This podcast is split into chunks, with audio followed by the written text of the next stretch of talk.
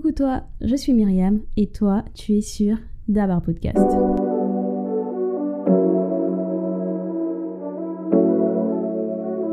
J'espère que tu vas bien, que tu as passé de bonnes vacances et que tu as pu apprécier ce soleil. Pour toi qui n'as pas bougé, j'espère tout de même que tu as pu passer d'agréables journées. Aujourd'hui, j'aimerais qu'on parle ensemble un petit peu sur l'estime de soi et je pense que c'est l'une des raisons pour laquelle euh, le premier épisode a pris du retard. Alors c'est vrai que j'ai énormément travaillé cet été, je dois le reconnaître. Cet été, il a vraiment été très riche euh, en travail aussi en expérience, et dans tous les sens du terme d'ailleurs. Mais je crois aussi que ce retard du premier épisode est aussi dû un petit peu à l'estime de soi. Je dois dire que lorsqu'on n'arrive pas forcément à, dépasser une certaine résistance, on se remet un petit peu en question et on se demande si on est assez ou on fait assez bien les choses. Je ne sais pas si tu connais cette phrase euh, de l'écrivain allemand Goethe, si je ne me trompe pas, qui disait que la confiance qu'on a en nous inspire celle des autres. Eh bien moi, j'aimerais paraphraser cette phrase, si Goethe me le permet, qui dit L'estime qu'on a en nous inspire l'estime des autres. À chaque fois qu'on aura un step à dépasser ou une étape à franchir, que ce soit euh, au niveau personnel ou euh, au niveau scolaire ou autre, on aura toujours ce petit doute, cette petite résistance, comme j'aime bien dire, qui nous rappellera qu'on ne fait pas assez ou qu'on n'est pas assez ou qu'on n'a pas le niveau pour le faire. Et je dois dire que c'est une sensation vraiment désagréable. Parce que lorsqu'on a envie de faire quelque chose, je crois, en tout cas pour ma part, que ça part des tripes. Ah, c'est quelque chose qui te prend réellement au ventre.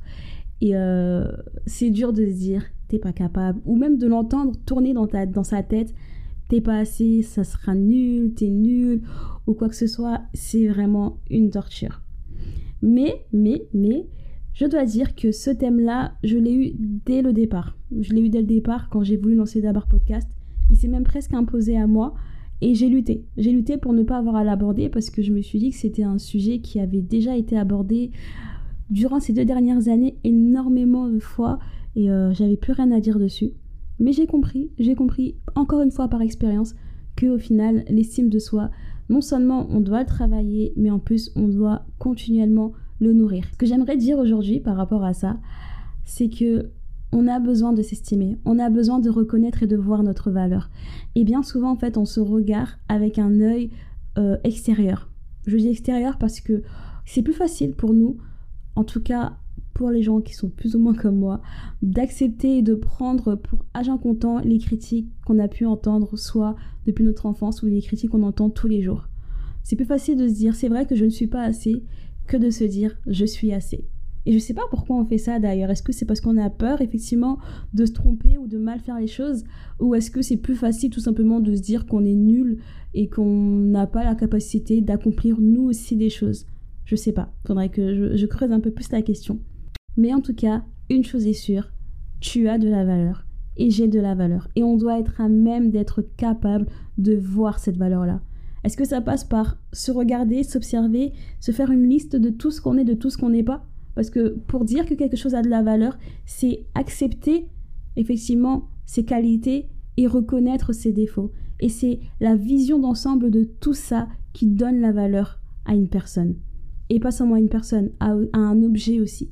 Parfois, je ne sais pas si ça vous est déjà arrivé, sur une pierre, souvent, euh, on voit que la pierre, elle est belle, mais on voit qu'elle a un défaut, et ce défaut-là fait d'elle que fait, fait d'elle ce qu'elle est en fait. C'est c'est cette pierre là et on l'aime pour ça parce que euh, malgré toute sa beauté on a ce petit défaut qui ajoute un plus. Et bien sûr les défauts que ce soit sur les pierres ou sur les personnes ça se travaille. Ça se travaille pour être encore une bien meilleure pierre ou une bien meilleure personne. Il ne faut pas baser l'estime que tu as de toi, la valeur que tu te donnes, les limites que tu te donnes à cause de tes défauts, à cause de tes, de tes expériences passées, à cause de tes échecs passés. Parce que si tu fais ça, ta valeur ne va faire que diminuer. C'est plus facile pour nous de se culpabiliser, de ne pas se pardonner certaines erreurs, que d'accepter de se dire, ok, j'ai mal fait ça, mais je, peux aussi bien faire les choses, je peux aussi me rattraper. Et je sais à quel point euh, la culpabilité peut être paralysante. Mais notre valeur ne dépend pas de ça. Nous avons une valeur initiale.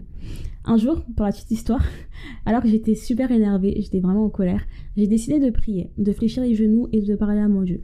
Après lui avoir parlé, j'ai pris la Bible et guidée par son esprit, euh, je suis allée dans un psaume qui a complètement répondu à ma problématique sur le moment et m'a clairement apaisée.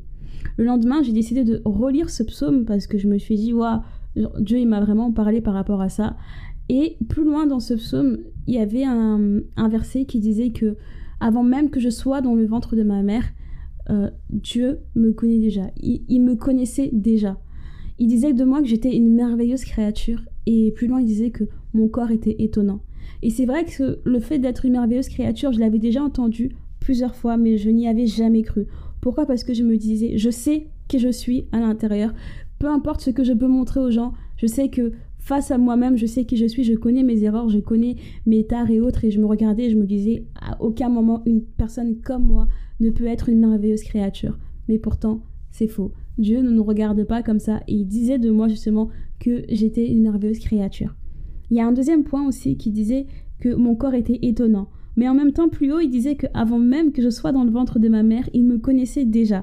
Et pour faire, enfin, pour vous aider à voir ce que j'ai vu à ce moment-là, Imaginez juste un tétard.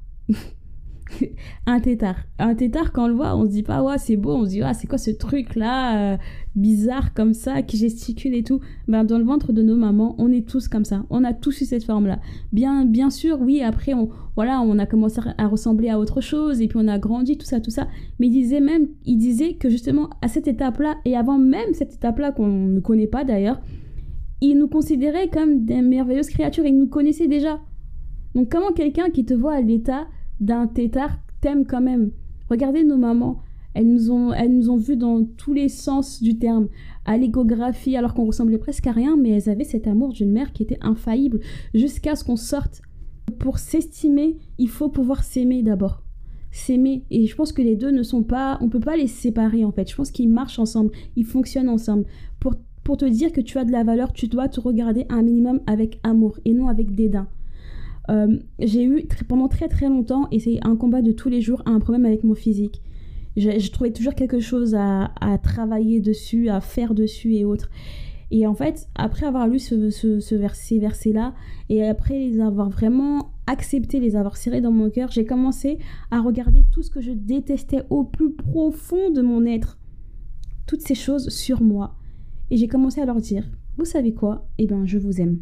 Non, arrêtons, arrêtons de voilà, arrêtons de vouloir se détester parce que on nous a toujours rabâché que ce, ce, cette oreille là ou ce, ce front, ces, cheveux, ces dents, ce nez, c'est pas beau. On s'est souvent moqué de vous pendant que vous étiez petit. Euh, je sais pas, vous avez une tare, un handicap ou autre. On s'est souvent moqué de vous quand vous étiez petit par rapport à ça, que ce soit vos amis, vos familles, vos proches. Au lycée, ça s'est aggravé. Euh, dans le monde du travail, on vous fait parfois des blagues dessus et du coup, vous vous mettez vous aussi à détester ça parce que c'est la raison pour laquelle d'autres personnes qui n'arrivent pas à vous regarder avec amour se moquent de vous. Il faut qu'on arrête de se détester par rapport à ça. Il faut accepter de se regarder. Alors j'ai regardé toutes ces parties-là qui, étaient sujets de raillerie et que j'ai moi-même fini par me détester par rapport à ça. Et je leur ai dit, vous savez quoi, à partir d'aujourd'hui, on va arrêter de se faire la guerre, vous et moi, parce que de toute évidence, je ne te change pas et tu me changes pas, mais tu me fais, enfin, ça me fait mal. Donc je vais t'aimer, on va s'aimer tous les deux, ok? Et ensuite, on va travailler parce que, hormis le fait de perdre énormément de temps à me détester, j'ai envie d'accomplir d'autres choses. Et parce que j'ai besoin de les accomplir et parce que je veux les faire, et eh ben, on va travailler ensemble et on va s'aimer. Au fur et à mesure, je les ai regardés, je leur ai dit, vous savez quoi? Je t'aime. Ah, toi, t'es gros comme ça, mais c'est pas grave, je t'aime. Tu fais partie de moi, je suis une merveilleuse créature. Et j'ai commencé à me répéter ça comme ça. Et euh, aujourd'hui, je ne regarde plus ces parties-là avec dégoût. Pas du tout. Je me déteste plus. Je, voilà. Pour moi, ça fait partie de moi. C'est en harmonie avec tout ce que je suis, tout ce que j'ai sur mon corps. Et, et j'arrive à glisser et à être occupée et à faire beaucoup d'autres choses que je ne faisais pas avant. Je me limitais en disant tant que tu n'as pas fixé tout ça sur toi, tu peux pas accomplir ces choses-là. Vous vous imaginez? On prend un exemple. Un professeur qui quelqu'un enfin voilà, quelqu'un qui veut être professeur des écoles, OK? Il aime ça, mais il peut pas se lever pour dire ok je vais me mettre devant une classe juste parce que j'aime transmettre à des enfants, bah je vais leur transmettre. Mais il va leur transmettre quoi s'il l'a pas appris? Et on prend un autre exemple, un professeur toujours qui veut transmettre à des élèves qui a la formation nécessaire, mais qui se dit je ne vais pas le faire parce que je trouve que je ne suis pas stylé. Vous voyez l'hérésie de, de, de, de ce raisonnement? Eh bien, parfois, on se met des standards comme ça et on se bloque inutilement. Bien sûr, il y a la part des choses, il y a l'équilibre. Tu pas former des élèves si tu ne sais pas qu'est-ce qu'il faut leur transmettre et si toi-même tu n'es pas formé. Mais c'est en aucun cas ton style qui va t'empêcher de transmettre ce que tu as à transmettre. Et toi seul sais combien de fois tu te mets certaines barrières et quel type de barrière tu te mets pour ne pas accomplir ce pourquoi tu as la capacité et même que tu as l'amour et tout ce qu'il faut pour le faire en fait. Arrêtons de nous diminuer, de diminuer la valeur qu'on a, les capacités qu'on a, juste tout simplement parce qu'on n'arrive pas à s'aimer tel qu'on est. Et à reconnaître la valeur qu'on a et la valeur qu'on peut ajouter à d'autres personnes. Ça, il faut vraiment qu'on arrête. On ne peut plus, on ne peut plus rester dans l'ombre, tout simplement parce qu'on a peur de s'accepter ou qu'on a peur du regard des autres. Regarde-toi, oublie tes échecs, oublie tes, ratés. Ce sont des expériences. Tu ne les oublies pas dans le sens où j'étais à la poubelle, n'y pense plus du tout. Non, ce sont des expériences, mais ça ne, doit pas définir qui tu es. Tes échecs ne retirent rien en ta valeur. Tes, voilà, tes ratés, tes, mauvaises expériences ne retirent rien à ta valeur. Tu as ta valeur. Et c'est à toi maintenant de délimiter, d'avoir tes limites. De dire, bah, j'accepte que certaines personnes n'apprécient pas qui je suis, mais je dois en aucun cas me détester pour ça, parce qu'elles n'ont pas apprécié. Non. Tu as quelque chose à accomplir, tu dois l'accomplir et tu travailles pour ça. Moi, pour ma part, c'est un combat de tous les jours. Tous les jours, je travaille à m'estimer, à reconnaître la valeur que j'ai, à reconnaître, oui, les défauts que j'ai et d'essayer de les travailler petit à petit mais tous les jours, je mets en place aussi certains éléments, certaines actions qui me permettront justement de pouvoir aller de l'avant. Je sais que tu es sûrement en train de te dire en quoi est-ce que travailler sur mes défauts m'aidera à améliorer l'estime que j'ai de moi? Ou tu es peut-être en train de te dire je me suis totalement reconnue dans tout ce que tu as dit, mais je n'ai pas trouvé la solution à mon problème. Eh bien, ne panique pas, j'ai envie de te dire la semaine prochaine, on verra tout ça. Reste donc connecté et en attendant, n'oublie pas de me dire en commentaire qu'est-ce que l'estime de soi ou le manque d'estime de soi a bloqué ou t'a empêché de faire. À très vite sur Dabark Podcast.